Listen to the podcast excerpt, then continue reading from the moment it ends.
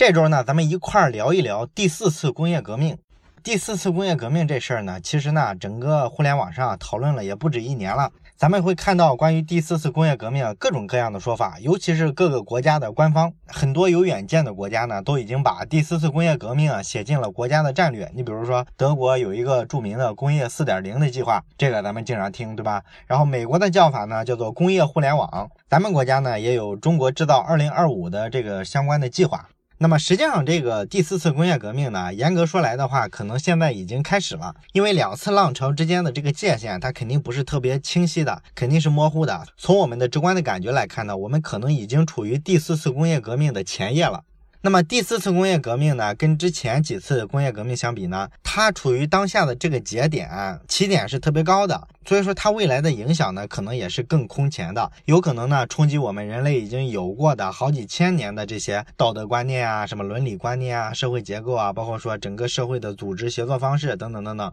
所以说起来呢，这是一个非常非常大的话题。咱们这一周呢，就好好研究一下这个话题。那么简单说两句这本书的作者吧。这本书的作者呢，名字叫做克劳斯·施瓦布，他是这个世界经济论坛的创办人兼主席。这个世界经济论坛呢，咱们都知道，每年会在瑞士的达沃斯举行。一般呢，咱们媒体报道的时候呢，都说是达沃斯年会。那么这个论坛呢，做了好几十年了，目前呢是世界上最大的非官方的经济论坛。而且呢，这个论坛还跟咱们国内有关系。咱们大连不是有一个达沃斯的夏季论坛吗？这属于这个论坛的一个子产品了。咱们中国人应该是比较熟悉的。那么这本书呢，它就把这个第四次工业革命啊带给全社会的这个非常深刻的变革，做了一个全面的论述。因为它特别全面呢，所以咱没法说像流水账一样，就从头到尾的讲一讲这书里在讲啥。咱们就选取几个重点吧，截取这么三个截面来讲一下，就是第四次工业革命对商业世界的影响、对个人的影响以及对社会结构的影响。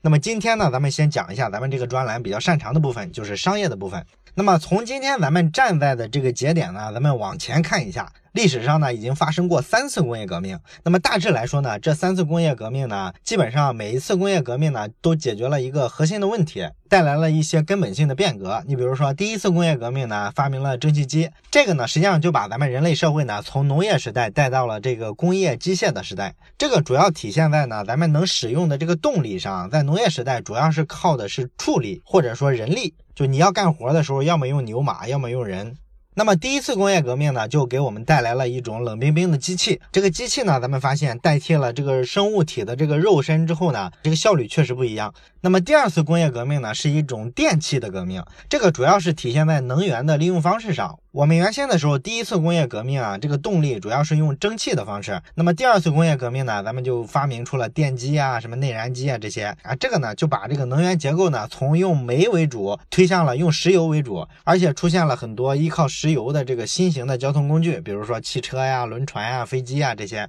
那么第三次工业革命呢，其实主要是发生在通信领域。这个呢，从七十年代到现在，大概四十多年的时间，主要的技术形态呢是数字技术形成的最主要的产。产业就是互联网产业，那它主要解决的就是人类的这个信息交换效率的问题。它把这个信息交换的效率呢大大提高了，于是呢，咱们人类可以在更大范围内产生很多的组织协作。你比如说，今天全球可能十亿人共同在社交网络上讨论同一件事儿，这个在前几次工业革命的时代根本不可能实现，对吧？但是在这一次工业革命呢，它就实现了。那么第四次工业革命呢，跟前三次有啥不一样呢？最重要的一个不一样的点呢，就是这次工业革命啊里边涉及的。技术的形态啊是非常多的，不像前几次工业革命有一个核心的技术上的突破，造就了一个核心的产业。第四次工业革命呢，可能是跨产业，好多方向同步进行的。你像什么基因测序啊、纳米技术啊、可再生的能源啊、什么量子计算啊，这些技术呢，基本上你看它是横跨什么物理啊、化学啊、数字啊、生物啊，几乎涵盖了所有的主流的自然科学的领域。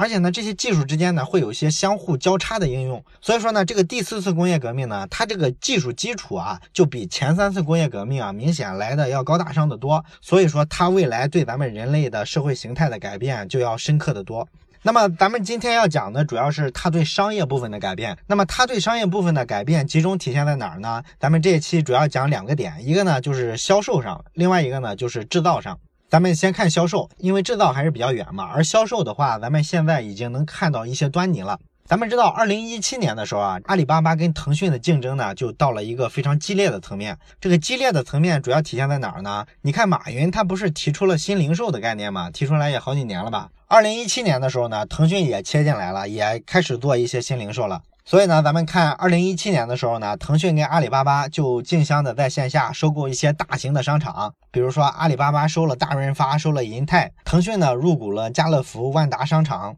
似乎呢，大家都想抢占这些线下的零售的场景。那你说这些互联网企业不是搞虚拟经济的吗？怎么突然又跑到线下抢资产呢？在互联网人眼里，不是线下的资产属于傻大笨粗吗？投资又多，见效又慢，管理起来又费劲，为什么突然成了香饽饽呢？其实秘密呢就在马云讲的这个新零售的这个概念上。那么阿里巴巴，咱们知道它是一家中国最大的线上的零售商，它原有的模式呢都是在线上去做，但是你会发现呢，这两年的这个网购啊，好像可能基本上到头了，对吧？它增长呢就变慢了很多。然后你对比一下这个线上跟线下，你发现线下的这个交易额啊，还是比线上大得多。好像在零售这个市场里啊，咱们发现这个线下场景的价值啊，虽然说能被线上呢取代一部分，但是似乎没法完全的替代，因为毕竟来说，这个线下购物的这个场景啊，还是非常广泛的。你说它完全被电商打掉的这个可能性也不是那么高，对吧？小米的创始人雷军不就讲过这事儿吗？他发现呢自己常年啊都是中国电商销售手机的冠军，怎么前前两年的时候突然被这个 OPPO、vivo 靠一个简单的户外广告、电视广告狂轰滥炸就给超越了呢？啊，非常简单的一个道理，就是你小米啊做电商做的再好，那么人们在线上买手机跟线下买手机的这个比例啊根本就是失衡的，线上买手机的人也就百分之十几到百分之二十，最多是这个区间。所以你在这么小的一个市场里，你小米占到了第一，又怎么样呢？还有大部分的线下场景呢。你小米前几年的时候又一直不开实体店，对吧？而人家 vivo 和 OPPO 呢，跑到三四五线城市，大量的布局店面，然后配合线上的广告轰炸，小鲜肉代言，效果好得很啊。所以雷军从前年开始呢，也开始布局小米之家啊，也开始做线下店了，也开始打广告，也开始找小鲜肉啊。而且呢，这一套打下来，他发现收益很大。小米在一七年呢又逆袭回来了，这就是线下。下的价值，当然了，这个马云说的这个新零售呢，是不是简单的我收购一些线下资产，保证我线下也有一块地盘儿，这个玩意儿就叫新零售了？这就是第四次工业革命销售的革命性的变革吗？当然不是了，没这么简单嘛。实际上呢，阿里巴巴、腾讯啊，他们去收购这些线下的实体商场的时候呢，他在做法上肯定要做好多的变革，而不是说收购了之后啊，线上线下各行其事，你们还是各玩各的，仍然是老打法，那没意义。那这个整合的办法呢，说的通俗一点，就是线上线下打通嘛。所以你发现呢，阿里巴巴收了大润发、收了银泰之后呢，他在做的一些改造，就是把线下场景全部数字化。通过他们合作的这个方向，咱们可以看到，未来呢，他们可能会把大部分的这个线下的商品呢，会加入一些类似什么传感器啊、芯片一类的东西，这样它能搜集到用户大量的线下的数据。你比如说，咱们逛街买衣服，你去这个试衣间里试衣服的时候，那么衣服上相关的这些传感器啊、芯片一类的东西，可能就会搜集到你试穿这件衣服的时间，然后你试穿的是什么款式、什么颜色、什么类型、什么风格等等等等。他把这些数据啊做一个汇总之后。这个商家呢，就可以对你有一个清晰的认知。以往的时候，咱们知道，你传统的情况下开一个服装店，这个消费者来来往往的，有试衣服的，有买衣服的，实际上你没法清晰的知道这个消费者是个什么状态，然后他对这个衣服到底哪些地方满意，哪些地方不满意，你只有一个总体的感觉，但是非常模糊。现在我把这些东西啊全部数字化了，那就非常精细了，对吧？所以说，这个互联网的思维跟工具啊，打入到线下之后，它对这个传统的经营模式的一个改造是非常根本的。当然，更重要的在于线上的数据导到线下来，这个价值可能是更大的。因为咱们知道，你传统的在商场里啊卖东西啊，这个呢，其实在库存管理啊，在供应链的管理啊等等各个方面，会存在很多很多的问题，会产生很多很多的成本。你比如说，咱们这个商家啊，要进哪些货，不进哪些货，然后每个款式、每个类型的货品要进多少，这个东西呢，它基本上是凭一个历史的销售数据，或者呢是凭经验、凭感觉。你要是判断对了，那没问题。但是很多时候你是判断失误的。你判断失误了之后呢，你就可能积压了太多不太畅销的商品啊。这时候呢，就会造成你很多库存的压力，然后它会降低你的资金的周转效率，而且呢，会多付出好多库存上的这个管理的成本等等等等，有很多很多的问题。但是互联网公司跟实体的商场如果做一个结合的话，那么互联网公司的这些海量的数据啊，就可以给这些商场使用了。你比如说，咱们打个比方，假如说北京朝阳区啊，比如说国贸附近吧，有一家实体店卖衣服的，那它的消费人群呢，按照这个店的辐射半径，咱们打个比方，比如说是这家店周围的方圆五公里吧。这个辐射范围内呢，是它主流的来逛街买衣服的消费人群。那么作为一个传统生意的话，咱们刚才讲了，它可能对它的消费人群的认知呢，就是是大概齐的知道一些，比如说什么年轻人为主啊，然后买的衣服的主要款式是什么类型啊，等等，这些信息是非常粗糙的。其实你没法针对消费者做一些个性化的需求管理。但是阿里巴巴如果跟他合作，把线上淘宝的数据做一个筛选，因为按照这家店方圆五公里的这个辐射范围，其实拿淘宝上的用户购物的这个 IP 地址就能筛出来这块区域的人群啊，线上消费是个什么特点，然后哪些呢可能是这家店的目标消费者，你可以把这些所有的用户数据啊进行分层，非常精细化的把这些人群筛选出来。这个在互联网上就叫做用户画像，对不对？它能把典型用户的基本特征呢做出一个画像来，这样呢，你其实是非常清晰的知道你的目标客群他是一个什么工作、什么职业、什么年龄、什么收入，买东西的时候在意的是啥。这样呢，你就可以有目的、有预判的去做一些供应链的管理啊、库存的管理啊，这样就能提高自己的效率、节约成本。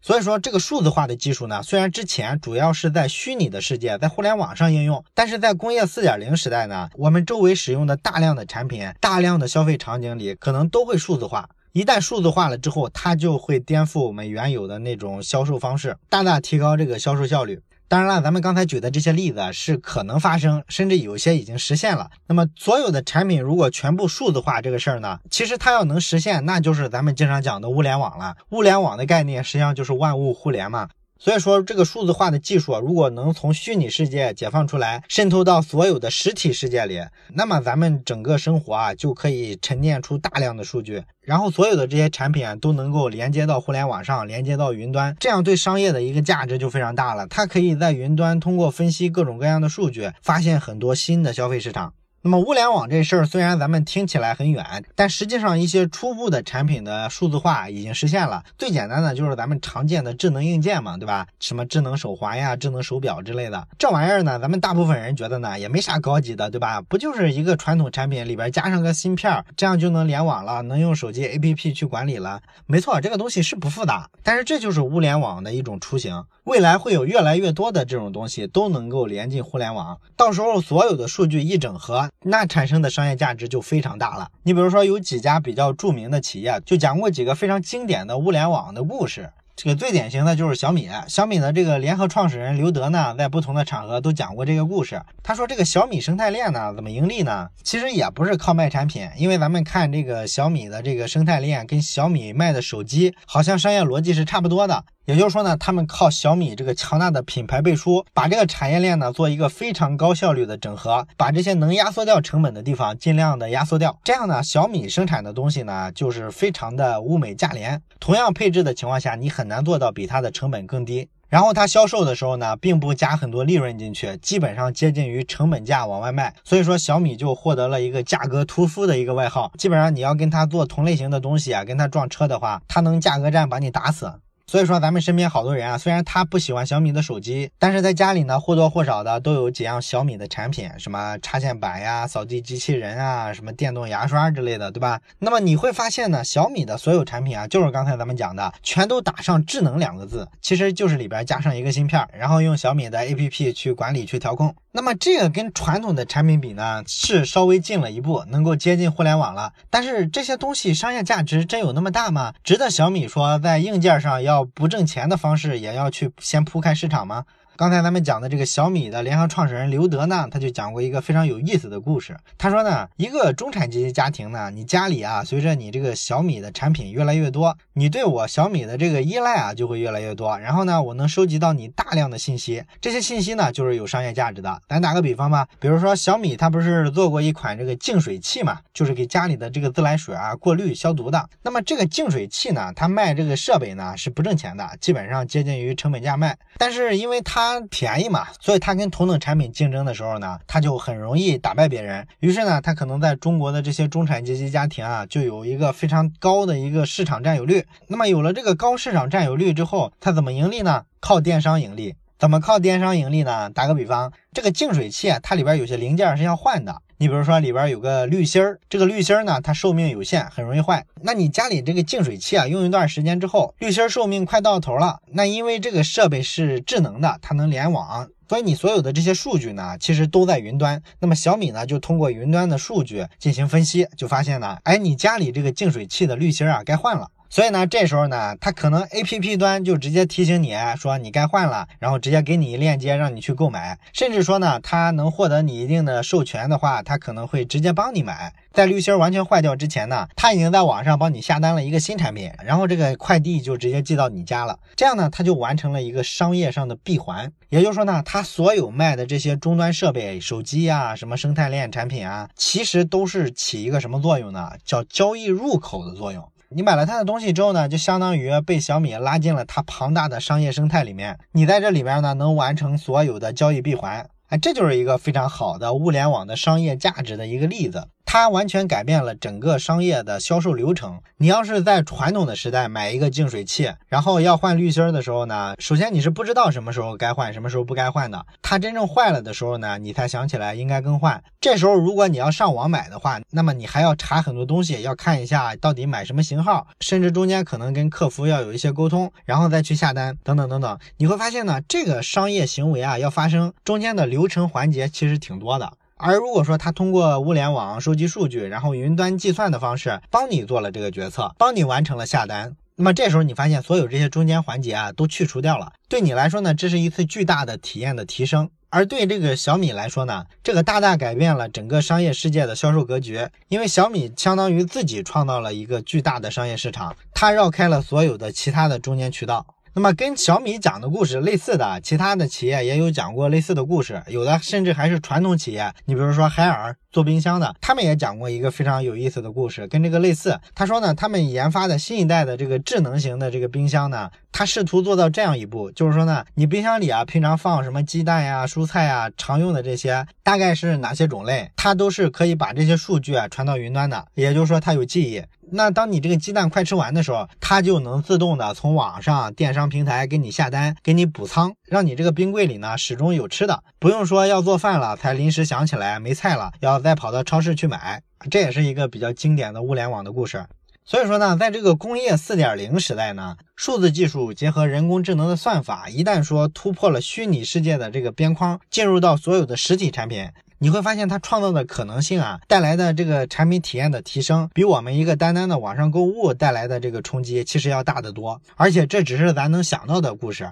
咱能想到的故事啊，就是根据咱们已有的经验，在这个基础上做的一个延伸。但是新技术啊，经常带来很多新的东西，是超越我们的想象力的。这个历史上已经证明过无数次了，对吧？那些我们想象不到的改变，可能会是更大。但是不管怎么说，刚才咱们讲的第四次工业革命带来的这个数字信息，对于我们实体的产品销售的一个改变，会是非常革命性的。那么这是咱们讲的关于销售的部分。第四次工业革命呢，还会对整个制造的部分啊也会带来很多深刻的改变。这个呢，集中体现在 3D 打印技术。当然了，这个 3D 打印技术呢，喊了是挺多年了，但是好像一直雷声大雨点小，对吧？咱们普通人的生活里呢，现在所有的商品啊都没有 3D 打印的。咱们一般人觉得 3D 打印有啥了不起啊？不就原先的生产方式是一个一个的零件生产出来，然后再把它组装起来，这样是一个完整的产品。3D 打印无非就是你不需要组装了呗，你就完整的一下把整个产品生产出来呗。那这不就是个工艺流程的改变吗？这个有什么革命性的呢？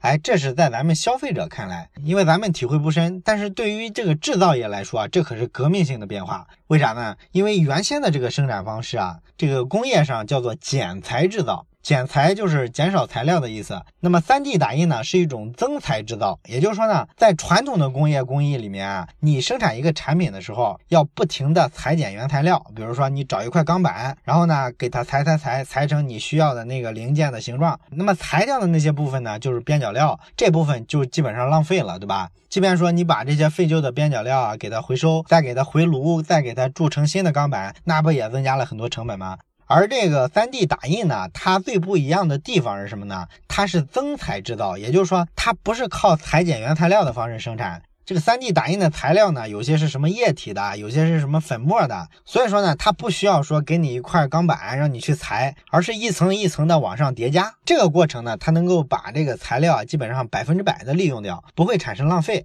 这个肯定就会大幅度的提高制造业的这个生产效率，对不对？那涉及到成本，咱们都知道，这个制造业所有的技术革新的方向其实都是冲着减成本去的。所以说，如果成本能节省呢，那对制造业来说就是非常划时代意义的。那除了成本能节省，能够不浪费原材料之外呢，还有一个更重要的制造业上的革新，就是 3D 打印啊，其实是支持个性化生产的。因为 3D 打印生产的源头就是电脑里面建模嘛，这个电脑里的数字模型呢，就是可以非常个性化。它其实就有点像咱们去这个打印店里啊，打印各种文档。咱们去打印店打印文档的时候呢，每个人带的文档其实都是个性化的。但是打印店里打印其实非常便宜，成本非常低。而同样是这个印刷行业，你看传统的出版社就不行。传统的出版社呢，出一本书非常贵，基本上你要出一本书的话，出版社都会有一个最低印刷量，比如说三千册。为什么会有最低印刷量呢？因为他们会算嘛，如果我这个销量低于这个数，那么就是亏本的。先保证不亏本，我才给你开机器去印刷。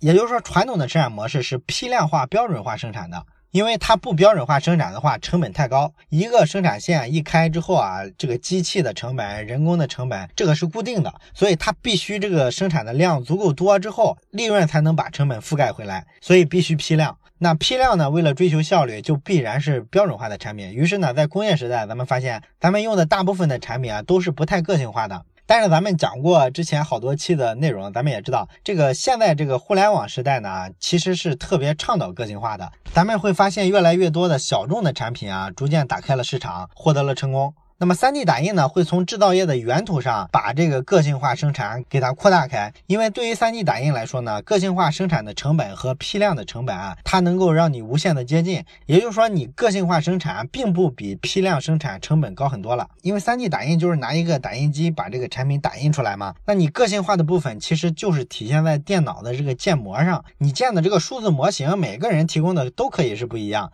对于打印生产这一端来说，它的成本是固定的。你生产一个的成本跟生产一万个平均下来的成本是差不了太多的。这一点可是跟传统的制造业完全不一样的。而且呢，3D 打印还可以规避掉很多其他的商业环节。你比如说，3D 打印既然是电脑上建个模，然后连上一个打印机就能打，那么这个过程呢就会省掉很多物流的成本。因为传统的工厂呢生产产品都是批量生产的，批量生产就有很多问题。有时候呢是市场上没销路的产品。品，它生产出一大堆来之后，结果就白白浪费了。而且它生产出来销售的过程之中呢，必然要涉及到什么运输的问题啊、物流的问题啊、仓储的问题啊，这些东西都是成本。而 3D 打印呢，可以规避掉这些，因为你只要电脑上建一个模，找一个离你最近的打印机，互联网上把这个模型传给他，他直接打就是了。所以说这个过程呢，可以尽量的减少物理空间上把产品进行转移的这个成本。而每个人对产品的个性化需要呢，你只要在电脑建模的阶段做一个个性化的修改就行了，这事儿并不复杂，也不那么难了。